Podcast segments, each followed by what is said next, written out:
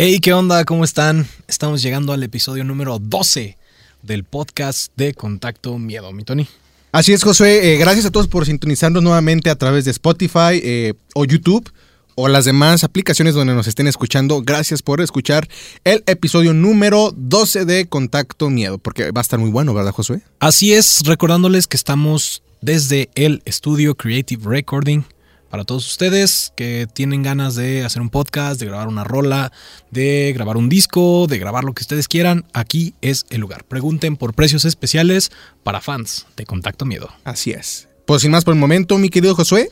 Los dejamos con el episodio 12 del podcast de Contacto Miedo.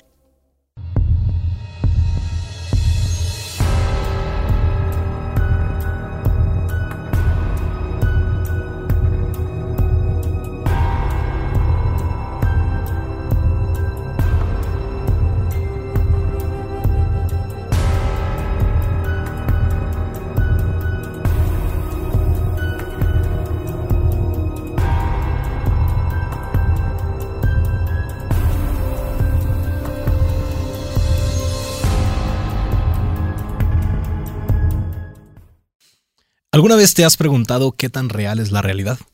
Bienvenidos a Contacto, un podcast semanal donde estaré contándole a Tony Luna Jr. y a un invitado casos de fenómenos paranormales, teorías conspirativas, creepypastas, crímenes realmente escalofriantes y un montón de cosas más que nos harán preguntarnos todo lo que sabemos. Yo soy Josué Dau y en esta ocasión tenemos una invitada muy especial. Es una colega nuestra, fue... Bueno, no fue, es una gran amiga. Y bueno, es, es, este, es locutora, conductora, es este mercadóloga, es ¿qué tanto hace? Pues es todóloga, ¿no? es todóloga porque como buena licenciada en ciencias y técnicas de la comunicación, ella es Ale de Lara. Hello. Igual para acercarte para que te escuchen Ah, más. Perdón, perdón. Es que. Es Es que estoy nueva esto de los podcasts para mí. Sí, hay que acercarse un poquito más. Eh, no sé, Lilita. ¿No? ¿Ahí está ¿Ahí bien? está bien? Ok, entonces estás bien. Ale bebé para los compas. Ale, bebé, Ale, bebé. más. Así me conocen estos chavales. ¿Cómo estás?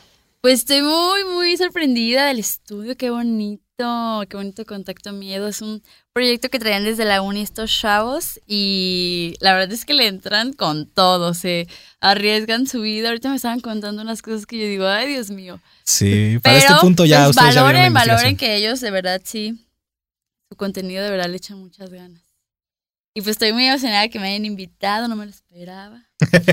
Como todos en este podcast, Ya sé, ¿verdad? todos hablamos de un 15 momento para minutos, otro. se los juro. No, y aparte no sabes de lo que vamos a hablar, ¿verdad? Ajá, no, no, no. Ni No yo sé. dije. Como todos los podcasts. Como todos los podcasts. Y metiéndose antes de tiempo, como siempre, mi compadre Tony Luna Jr. Así es, mi querido José, muchas gracias por invitarme otra vez a tu podcast. Eh, Ale Bebé, gracias por estar con nosotros, sabes que te queremos mucho, eres una gran amiga, eh, siempre pensamos en ti. Y bueno, ya estoy viendo los comentarios de, eh, pasen el Facebook de la morra, eh, ¿cómo se llama? Claro que no, ni me arreglé porque les digo que hace 15 minutos me hablaron y me dijeron, ¿quieres grabar un podcast hoy? Ya les dije sí. Y así me trajeron, pasaron por mí en friega y ya, aquí estamos. No, no, no, Ale Bebé es Ale Bebé para toda la vida. Así que, Josué, yo estoy muy intrigado del tema del que vamos a hablar hoy. El pasado estuvo bueno, el del hotel, Del Hotel Cecil. con nuestras amigas Ángeles. que estuvieron aquí, este, pero ahora quiero saber de qué trata. Muy bien, pues, ay Dios, me estampé. Pues, un Ese golpe, que escu- ese golpe que escucharon en Spotify fue la nariz de La José nariz con el micrófono. pegándole al, al antipop. Un hombre guapo, elegante, romántico, tierno. Así lo definían sus amigos, sus novias y todos los que los conocían. Theodore Robert Cowell nació el 24 de noviembre de 1946. Su madre fue Louise Cowell y su padre un veterano de la Fuerza Aérea cuya identidad permaneció desconocida para Bundy durante toda su vida. Tras el nacimiento de Ted, Luis se va a vivir con sus papás y al paso del tiempo se le hace creer al niño que sus abuelos son sus padres y su madre biológica es su hermana mayor. Esto con el objetivo de proteger a la joven mujer de las ácidas críticas de la sociedad en contra de las madres solteras. Esto a la postre resultó negativo para, para Ted, ya que en algún momento de su vida se iba a enterar del engaño. A la edad de cuatro años, Bundy y su madre se mueven a Tacoma, Washington, a vivir con otros parientes, y ahí la madre se enamora de un cocinero de la ciudad llamado Johnny Klepper Bundy. En mayo de 1951 la pareja finalmente se casa. De ese modo, Ted asume el apellido Bundy, que conservaría toda la vida. El nuevo matrimonio fructificó con cuatro hermanos más para Bundy, y a pesar de que Johnny trataba de formar un lazo afectivo de padre a hijo con Ted, incluyéndolo en todas las actividades familiares, este no se pudo solidificar nunca. Conforme pasaba el tiempo, Ted se sentía más incómodo de la situación. Cada vez más se fue haciendo más solitario y los expertos opinan que la incapacidad de Bundy para socializar y edificar lazos afectivos con las personas viene de estos primeros episodios familiares. O sea, era seriecito el muchacho. Era un poquito antisocial. Para quien no la ha cachado, aunque ya leyeron el título, estamos hablando de Ted Bundy. Yes. Ahí está. ¿Lo has, Asesino. has oído hablar de él, bebé? Sí, ya estoy vi la película con el Zac Efron. Ah, la película de Pero Zac yo ya había, yo ya había escuchado ese caso de Ted Bundy. O sea, es un asesino serial muy famoso. Así es. Ya Y guapo, es muy guapo. Y encantador. A ver, y- bueno, en la película nos pintaron guapo por Zac No, sí es estaba guapo, guapo. o sea, sí es Sí, guapo. sí, sí. Sí, se supone que el vato es guapo. Sí. Órale. Era, Por no, eso no, pusieron, mataron, ¿no? Bueno, por era eso guapo. pusieron a Zac. Efron, ¿verdad? Por eso pusieron. Porque Zac Efron es productor, nada tarugo. Ah, ah, bueno. Zac Oye, Efron pero respetos, ejecutivo. ¿eh? O sea, la verdad es que Zac Efron sí actuó muy bien. Sí, está chido. Cuando estaba yo investigando el caso, le puse a mi mamá la película de, de Ted Bundy. Y estaba, no, es que este es un mugrero, que las orejas, Sí. que no puede ser que estaba haciendo tantas cosas. Y. Y estaba enamorado de una... O sea, se enamoró de alguien y mientras cometía crímenes, ¿no? Ajá. Ajá. Exactamente. Sí. Ah, ya expolié, ¿verdad? La historia. Pues no, no, no, no, No, yo creo que Porque espero que todo el mundo conozca sí. el caso de Ted Bundy. En la adolescencia su carácter era tímido, ya le moví aquí, e infantil y con tendencia a la soledad. Comenzaba a aislarse de sus compañeros y empieza a adoptar un cruel comportamiento hacia todo lo que le rodea, como por ejemplo mutilando animales. Fue a clases a la Universidad de Washington y a la Puget Sound y era aplicado en sus estudios y grados. En el plano laboral tomaba empleos de bajo nivel pero no perduraba mucho en ellos, y sus empleadores lo recuerdan como alguien poco confiable.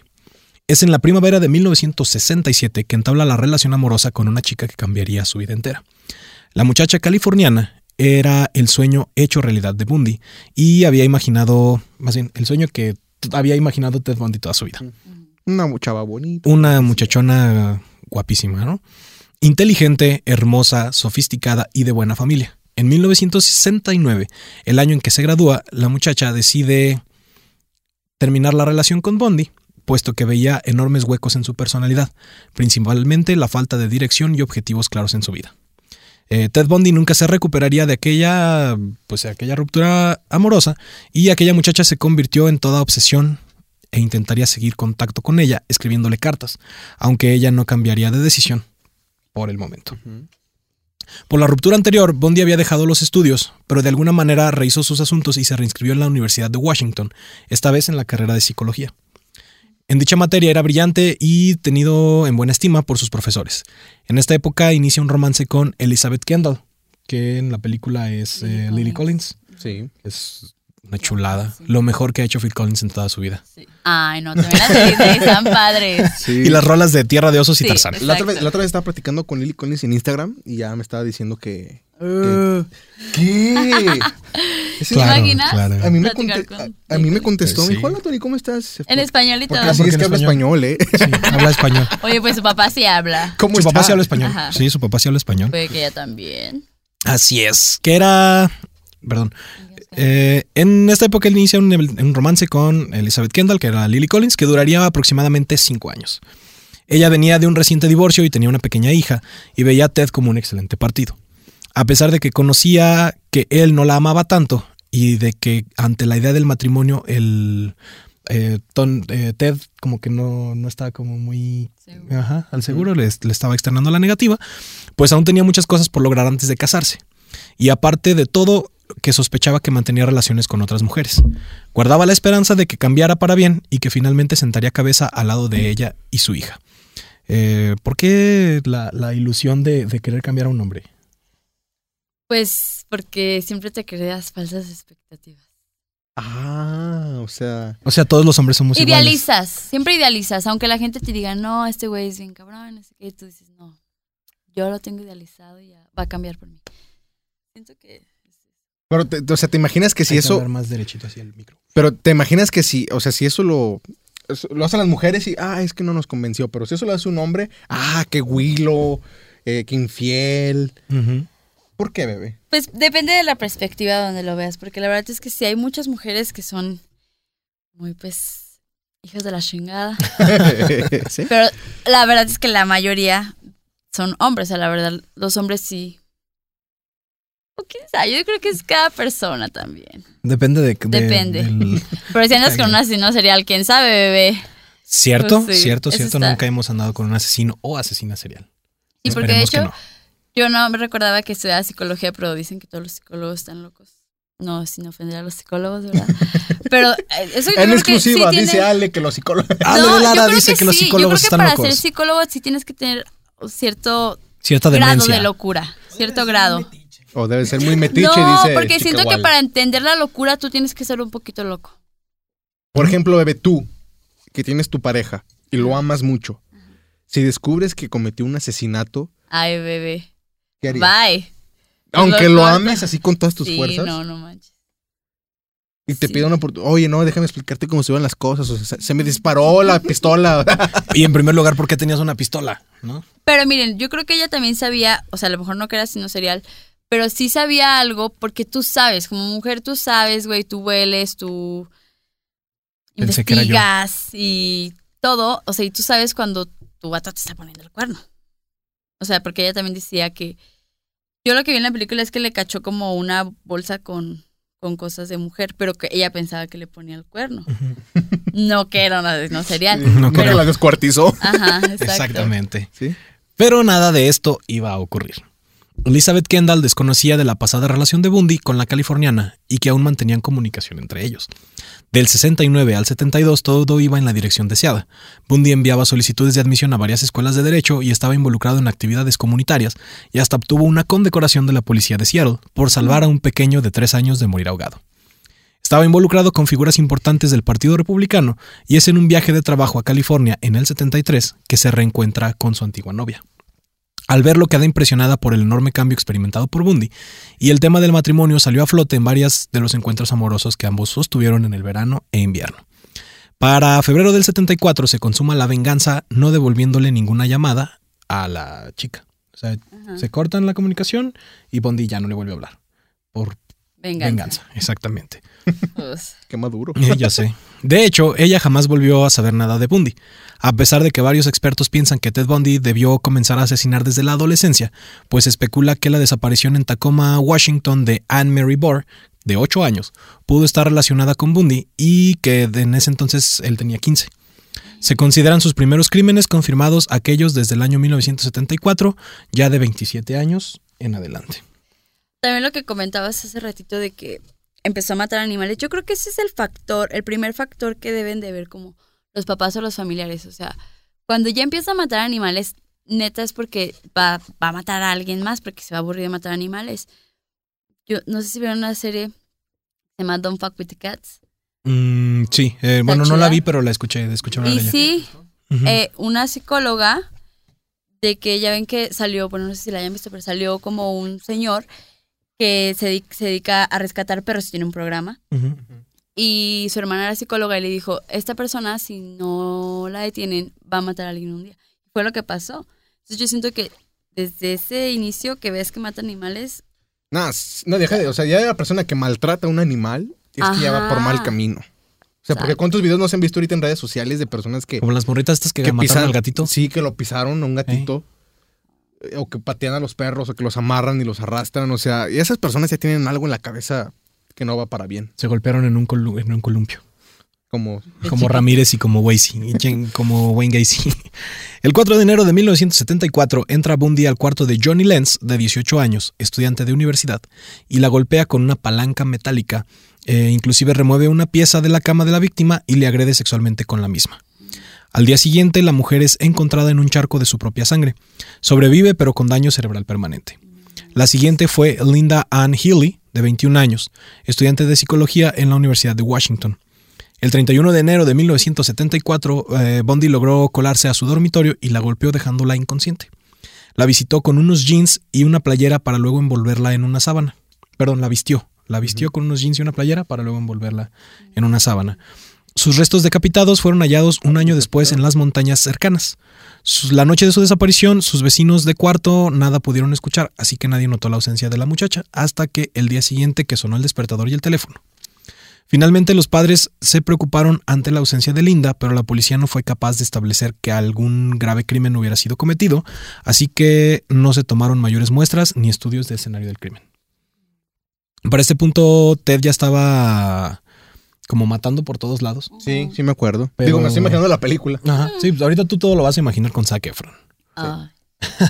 A mí no me molesta eso.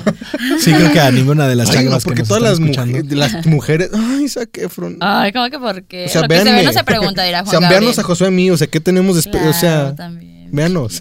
Claro, Bueno, continuemos. Vean a Chicagual, o sea. todo un galán. Un galanzón. Durante la primavera y verano de ese año, bajo similares circunstancias, seguían desapareciendo jovencitas universitarias.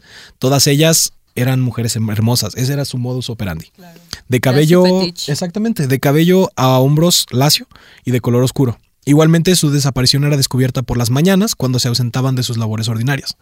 Al menos ocho víctimas se contabilizaron hasta que Bundy atacó a plena luz del día.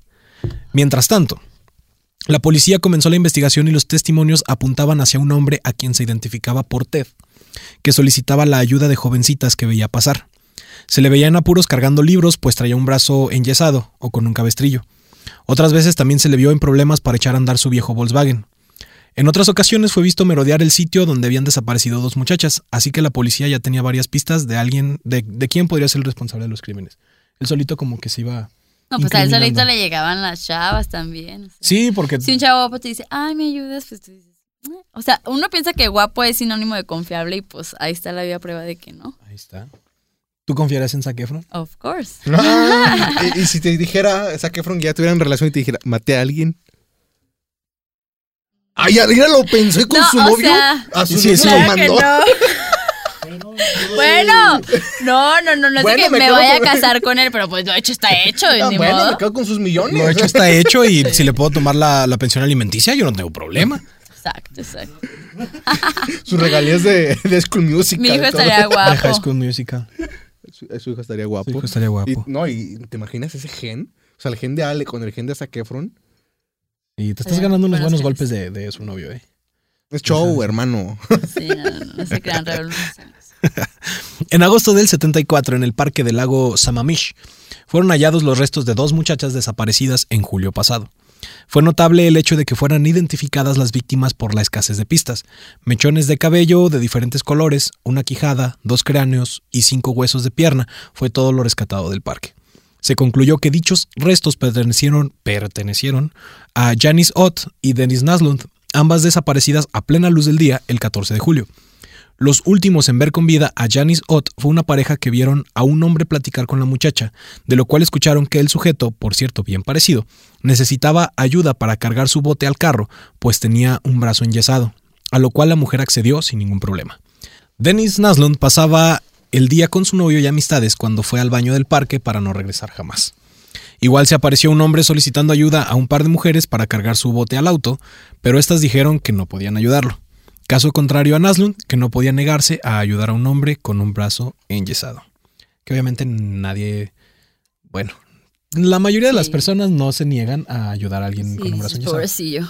Ajá, sí, es como... Y más si está guapo, ¿no? Ajá, es lo que te iba a decir, o sea, también ves su aspecto enyesado, dices, claro, te ayudo. o sea, obvio porque quiero algo después. Y veo genial llegando. ¡Hola, bebé! Hola, ¿te ¿Te ayudó? ayudó? De que yo me ofrecería. Sí, no, claro. No esperaría. Y como que te tropiezas y caes en sus brazos.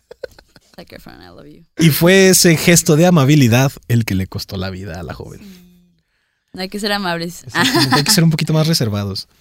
Bundy contaba con una ventaja sobre la policía y era que su aspecto podía cambiar enormemente con solo ajustar el estilo de peinado y por dejarse o rasurarse la barba. en, en la película llegamos a ver que se deja un poquito la barba, pero eh, en- hay cintas, bueno, de hecho hay un documental en Netflix, Netflix, si tienen chance de verlo acabando este episodio, se llama Las cintas de Ted Bundy, Sí. cintas de Ted Bundy, entrevista con un asesino, y pueden ver fotos del verdadero Ted Bundy que se Es deja el una bigote. serie, ¿no? es- ajá, es una serie. Se deja el bigote y ya no se parece. Se quita el bigote y es otro. Se deja la barba y ya es otra persona. Ajá, o sea, los, los psicólogos. Pues no lo encontraban. llamarlo, Exactamente. Eh, decían que era un joven guapo, pero no llamaba la atención. O sea, simplemente era como muy atractivo, pero no dejaba de ser alguien completamente normal. Lo que fue. Lo que fue causa de que los policías o la, la gente que estaba investigando tardara mucho en darse cuenta quién era. Porque con un simple dejarse el cabello largo ya no era igual, o sea, ya era otro. Sí. Ah, sus rasgos físicos, ah, eso es lo que les decía, sus rasgos físicos lo hacían un hombre bien parecido, pero que no llamaba demasiado la atención, por lo que era muy difícil seguir en la pista. Así fue que cambió de residencia para seguir matando y se fue al estado de Utah. En ese lugar desapareció a la hija del sheriff local. Melissa Smith, el Cada vez tenía 18... menos miedo. Sí, sí, sí. La, el 18 de octubre de 1974 y días después a Laura Aimé, cuyo cuerpo fue localizado en las montañas Wasatch. El cuerpo mostraba huellas de haber sido golpeado en la cabeza con la clásica cuña de metal, que es la, la T, la L, eh, con las que cambiamos las llantas. Sí. Una de esas. Tómala. Ajá. Eh, había sido violado y sodomizado. La policía estableció que había sido asesinada en otra parte, puesto que no había señales de sangre en la víctima, de la víctima en el lugar del hallazgo. La policía del estado comenzó una frenética búsqueda del asesino, Sí, pero pues, la similitud. sí, no, esa ya era otra. Allá. Ah. Sí, pero la similitud en el modus operandi los hizo contactar a los oficiales de Washington, con quienes conjuntamente acumularon evidencias hasta publicar un retrato con la probable apariencia del asesino. ¿Qué es lo que pasa con todos los asesinos de los que hemos hablado, no? Primero, eh, hay eh, asesinatos aislados, no saben dónde es, digo, no saben quién es, y luego ya ven, ven las pistas. Ah, ok, mata, este, por ejemplo, con Ted, ¿no? Están guapas, siempre, tienen- siempre están guapas, con el cabello hasta los hombros, eh, o lacio, cabello oscuro. Ah, ok, entonces Las este es el las mismo asesino. montañas, porque también siempre las dejaban las montañas. Ajá, entonces el modus operandi pues se va armando conforme a más muertes hay, exactamente. Eh, con John Wayne Gacy, que eran todos hombres, hasta medio, pues casi todos eran homosexuales, que les pedía el, les daba dinero por sexo y todo eso, ¿no? Porque él era, él era. ¿Vi? ¿Quién? Este. te- No, no, No. yo ahorita, te, ahorita estaba mencionando a Pogo, a Ah. John Wayne Gacy. Ah, ya, ya. Eh, no, no, Ted siempre fueron mujeres, siempre, siempre fueron mujeres. Gracias al retrato hablado sobre el asesino, una amiga cercana de Elizabeth Kendall identifica al probable asesino como Ted Bundy. Kendall se llegó a convencer de que su novio podía ser el asesino, pues muchas claves apuntaban directamente hacia él. El parecido de Ted con el retrato de la policía, el hecho de que manejaba un Volkswagen sedán como el asesino y que había visto en su departamento muletas, a pesar de que él no se había lastimado nunca. Dada la situación, llamó de manera anónima a la policía sugiriendo que su actual novio pudiera tener algo que ver en las muertes, y a pesar de que facilitó fotos recientes de Bundy a la policía, los testigos fallaron al tratar de hacer la correspondiente identificación. La policía desechó esa pista y la atención hacia Ted Bundy se disipó hasta algunos años después. Que en la película te lo marcan como si luego, ella, luego. ajá, como si ella luego, luego de que él marca, este, ya lo hubieran como sospechado. Ajá. Y ella estaba, bueno, por lo que tú ves en la, en la película, se, se ve ella como muy preocupada porque ella fue la que lo delató Exacto. y sí lo amaba, Sí, exacto. que es lo que la, la deteriora físicamente. Que yo soy fan del maquillaje de esa película, cómo se va deteriorando físicamente. Sí, como entra en depresión, o sea, le dio depresión, cañón. Sí, sí, sí. Y a ella no la mató. Sí sale James Hetfield de Metallica. Eh, a ella no la mató precisamente porque la amaba. Y él, ella. Qué considerado. Ajá, pues, bueno, pues, imagínate. Pues sí. ¿Quieras o no? Quieras o no, es suerte. Es mucha suerte. El 8 de noviembre del 74, el caso dio un giro de 180 grados cuando Bondi deja escapar con vida a Carol Darronch. Los hechos fueron de esta manera. Merodeando una tienda de libros, Bondi elige como víctima a la chica de 18 años y con engaños se hace pasar por un oficial de la policía de apellido Roseland y le levanta el rollo de que alguien trató de robarse el automóvil de la chica. A fuerza de insistir, logra hacerla que suba a su carro y al poco de conducir en la dirección opuesta a la estación de la policía, comienza el forcejeo entre ambos. Bondi la amenaza con una pistola y la cuña de metal. Al tratar de esposarla, falla y ella lucha por su vida. Sale del carro y a pesar de que éste continúa con el ataque, ella se defiende logrando golpearlo en los genitales. De esta manera gana preciosos instantes para escapar. Afortunadamente una pareja que manejaba por el lugar alcanza a darse cuenta de la situación y la chica logra entrar al carro de ellos. Inmediatamente la llevan a la estación de policía. La chica está en plena crisis nerviosa, pero ese no fue el único intento que Bondi efectuaría ese día. En una escuela del lugar, donde molestó constantemente a la directora del mismo, lo eh, bueno que la mujer nunca se prestó atención al sujeto por estar sumamente ocupada en sus asuntos. Esto le dio gran ventaja a Bondi porque nunca lo vio. Pero le pareció muy extraño verlo merodeando el lugar. De todos modos, Debbie Kent halló la muerte a manos de Ted Bundy esa noche. La única pista encontrada fue una pequeña llave de esposas que concordó a la perfección con las esposas usadas en el intento de secuestro de la señorita Darronch. O sea, ya estaba tirando pistas. Solito se metió Sí. el pie. Exactamente. Es siempre lo que pasa con los asesinos seriales. Que van- Cometen un error. y ahí es donde vale todo. Helada e impasible mirada a la testigo. En su defensa diría que ni siquiera conocía a la chica, pero tampoco tenía alguna coartada del día de los hechos. Al juez le tomó el fin de semana revisar a fondo el caso y el acusado fue sentenciado el 30 de junio a una cadena de 15 años con posibilidad de libertad condicional. En la prisión se le efectuaron las pruebas psicológicas que el juez había ordenado y los doctores determin- determinaron perdón, que Bundy no estaba psicótico, ni sexualmente desviado, ni dependiente de drogas y alcohol o que sufriera de algún daño cerebral. Pero sí tenía una fuerte dependencia a las mujeres y tenía un gran temor de ser humillado en sus relaciones con ellas. Estando preso en Utah, se preparaban más procesos contra Bundy, sus problemas legales apenas estaban comenzando. Las pruebas periciales al Volkswagen Sedan de Bundy habían tomado un poco de tiempo, pero las pruebas de cabello tomadas coincidían con las de Melissa Smith y de Karen Campbell, y exámenes posteriores revelaron que las marcas de las lesiones craneales podían haber sido causadas por, por la palanca hallada un año antes en el carro de Bundy. Entonces, la policía de Colorado levanta el cargo de asesinato el 22 de octubre del 76 y en abril del 77 Bundy es trasladado a la cárcel del condado Garfield para encarar este nuevo proceso.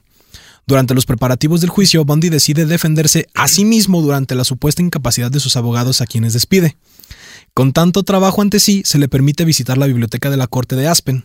Nadie imaginaba que la verdadera estrategia era intentar escapar.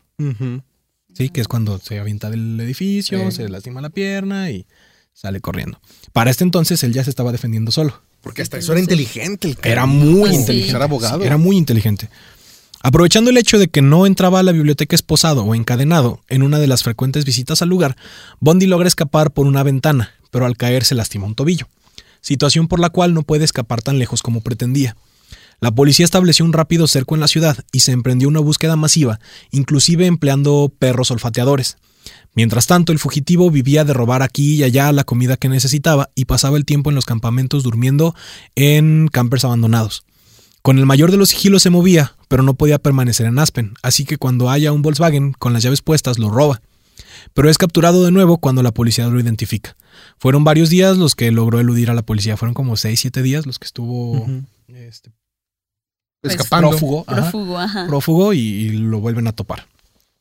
El 30 de diciembre trepa al techo de una de las secciones de la cárcel, de ahí logra acceder a otra parte del techo que desembocaba en el armario de un departamento vacío del penal, y es cuando se vuelve a escapar. Era muy bueno, No, era, pues, era no muy bueno para... Ni Jaudín hacía esas. Sí, sí, sí. Esperó hasta saber que nadie estaba y salió por la puerta delantera de uno de los departamentos de los custodios. Nace- nadie se dio cuenta de la ausencia de Bondi hasta la mañana siguiente, 15 horas después de los hechos. Para ese momento ya iba camino a Chicago con destino a Florida, y para enero del 78 ya estaba instalado en un departamento de Tallahassee, lugar cercano a la Universidad Estatal de Florida. Disfrutando de nuevo la libertad y sabiéndose joven, inteligente y poderoso, Bondi desarrolló esa vena por tirar, digo, por robar, que también le iba. Empleaba su tiempo entre sus diarios paseos al campus, donde también entraba a algunas clases como si fuera alumno, y veía la televisión que había robado de algún otro lado. De hecho, todo su mobiliario era producto de los robos, igual que la comida que compraba usando tarjetas de crédito robadas. O sea, aparte de asesino, también era un ladrón.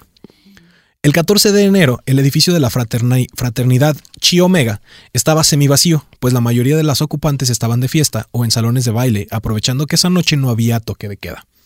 A las 3 de la mañana, el novio de Nita Neary la dejaba a la puerta de la fraternidad y la chica nota que la puerta está abierta. Tan pronto entró al edificio, escuchó actividad y pasos de alguien corriendo en el piso de arriba. Inmediatamente el sonido se acercaba a las escaleras. Alcanza a esconderse y observar bajar, observa bajar y salir del edificio a un hombre que lleva una gorra tejida de color azul. Y en el brazo, lo que parecía una carpeta envuelta en un trapo. Atinó a pensar que alguien había asaltado la fraternidad, así que buscó a su compañera de habitación, Nancy, y sin saber qué hacer, fueron en busca de la encargada del edificio. pero no tardaron en, en toparse con otra compañera llamada Karen, quien tambaleaba por el pasillo, herida y cubierta de sangre en la cabeza. Pronto descubrieron otra muchacha más, gravemente herida. Aquella noche, eh, Bondi efectuó uno de sus ataques más terribles por la hazaña y número de víctimas. La policía encontró el cadáver de Lisa Levy, a quien golpeó en la cabeza, violó y que casi de una mordida le desprende el pezón del pecho. A la postre, el ataque a Lisa eh, re- resultaría de crucial importancia para el destino de Bundy. Además, insertó en su vagina una lata de spray para pelo. Margaret Bowman falleció por estrangulamiento, igualmente atacada mientras dormía. Los análisis forenses, perdón, forenses indicaron que no fue atacada sexualmente como Lisa Levy, pero los golpes a su cabeza fueron tan brutales que parte de la masa encefálica estaba expuesta cuando fue hallado el cuerpo. Ninguna de las dos mujeres pudieron pelear por su vida. El ataque fue veloz y contundente. Es que sabes que como tenía mucho tiempo sin matar, como que estaba sediento. Sí, sí, sí, y fue cuando agarró más saña. No manches. Que eh, Netflix no pensaría de que. Así, ¿verdad? Eso no lo puse. No. Sí pusieron ¿No? que creo No. que la de la fraternidad fueron como los ataques más. Sí, fueron como los más fuertes, pero, no, te pusieron exhiben el- qué fue lo que pasó. Y oye, pero ponen fotos de los casos y todo. Sí. En las cintas, en el documental sí. En En, la película ponen una que otra foto, pero las más leves. Sí. Las más leves, sí. O sea, no se ve muy mal, muy, muy, muy mal. Sí, sí está. Los análisis forenses indicaron que no fue atacada. No, esa ya les dije, ¿verdad? Las demás víctimas no pudieron aportar ningún dato sobre el atacante. Únicamente la señorita Neri fue capaz de proporcionar los mayores datos. Bondi no había terminado aún su noche. No lejos de la fraternidad, atacaría a una chica más. Afortunadamente los vecinos escucharon ruidos extraños y telefonearon al departamento de la mujer. Esta acción heroica le pudo salvar la vida a la chica que inmediatamente fue asistida por la policía, quienes la encontraron sentada en su cama, semi inconsciente. A pesar de que la policía pudo recabar bastante evidencia de este último ataque, como fueron cabellos de una máscara que Bondi soltó en el lugar, semen y muestras de sangre, la realidad era que el criminal les era desconocido. En el estado de Florida aún no sabían nada de De sí. Ajá. Que es lo que decimos desde todos, todos, todos es como no está la tecnología que tenemos ahorita. Claro. Era muy difícil que Avisarles a Ajá. otro lado. que Florida le marcara a Tallahassee, que Tallahassee le marcara a Wisconsin, que Wisconsin le marcara a Ohio, que Ohio le marcara. Entonces Sí. todos eran como asesinatos aislados. Hasta este momento ninguno de los asesinatos se le han atribuido a Bondi. Simplemente es un vato que mata aquí y allá. Muy mal. Wow. La última víctima de Ted Bundy fue la adolescente Kimberly Leach, que fue secuestrada el 9 de febrero en 1978 en Lake City. El único testigo del acontecimiento fue una amiga suya, de nombre Priscilla, quien la vio subirse a la camioneta de un señor, pero no pudo aportar mayores datos del color o tipo de camioneta. El cuerpo fue hallado ocho semanas más tarde en Florida. Dado el avanzado estado de descomposición del mismo, no dio ninguna pista significativa sobre el atacante. Días antes del secuestro de Kimberly Leach, un extraño en una camioneta van color blanco se acercó a un estudiante de 14 años. La chica estaba en el camino en espera de su hermano que había quedado de pasar por ella. La niña advierte por su, advertida por su padre, un oficial detective, de que no debía hablar con extraños, se sintió incómoda ante las preguntas de Ted. Afortunadamente el hermano llegó. Extrañado por el sujeto, el joven apunta las placas de la van y se las muestra a su padre.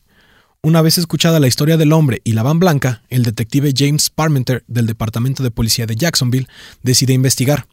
Las placas eh, pertenecían a un hombre llamado Randall Reagan, a quien Parmenter decide visitar. El señor Reagan relata que las placas de, que pregun- de las que le preguntan habían sido robadas de su vehículo y que ya había tramitado unas nuevas.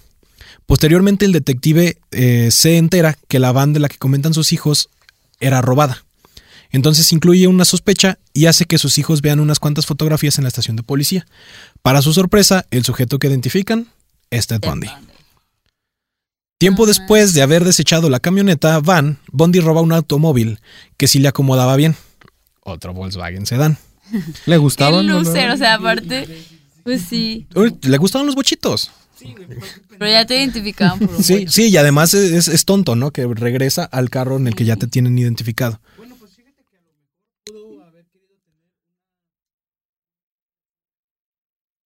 Sí, sí, como, como Jack el Destripador o como cualquiera de los que firman. Que no dice de qué color era. No. En realidad la, en la, en la película lo pintan amarillo, pero no, Ajá. no dice de qué color. Sí, sí, sí, sí. Pero no, no era, no era amarillo. Tiempo después de haber desechado la camioneta, se encuentra el, el sedán, pero vuelve a suceder lo mismo. Los oficiales localistas de la región sospechan ante la presencia de un vehículo que no les es conocido, porque además son pueblos chiquitos en ese entonces. Entonces todo el mundo sabe quién es quién, cuándo llega cada persona, cuándo se va y de quién son los carros, exactamente. Entonces cuando llega un carro que no conocen, luego, luego se ponen al tiro. El oficial David Lee lo ubica el 15 de febrero a eso de las 10 pm. Reporta las placas a la central y descubre que el coche es robado, así que decide actuar. Igual que en Utah, Bondi decide huir hasta que de repente para. Para sorpresa del oficial, este se resiste a la detención y logra escapar. El oficial dispara y Bondi se deja caer, simulando haber sido herido, solamente para atacar de nuevo al oficial cuando éste se acerca de nuevo. Finalmente, tras, tras un breve forcejeo, es sometido y esposado.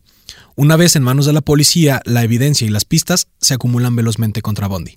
Inmediatamente se le carga el asesinato de la joven Leach y también se le liga a los crímenes de la fraternidad Chi Omega y es sentenciado a muerte. Por fin. ¿Cuántos habrá matado, oye? Eh, se le atribuyen, él confesó 36, Ujú. pero dicen que son más. Claro. O sea, los que no le pudieron atribuir son más, pero, pero, pero, él dijo que fueron 36. 36. Ni Ni John John Wick. Wick. Ay, no. Ni el justiciero. No, ni el justiciero, ni este, ni Liam Neeson en Taken. ¿Cómo se llama?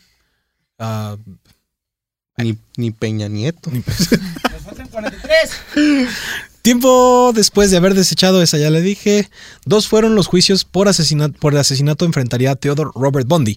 El primero comenzó el 25 de junio del 79 en Miami, Florida. En este caso, la corte se centró en los crímenes contra la fraternidad Chi Omega, que es el juicio que vemos en la película. El segundo juicio se realizó en Orlando, Florida, en enero de 1980, y fue por el homicidio de la joven Leach. Pero sería el juicio de la fraternidad el que sellaría el destino de Bundy. A pesar de tener al planeta entero en su contra y con todo el peso de la evidencia encima, Bondi actuó como su propio abogado y siempre se confió en poder hacer que el juicio fuera lo más justo posible.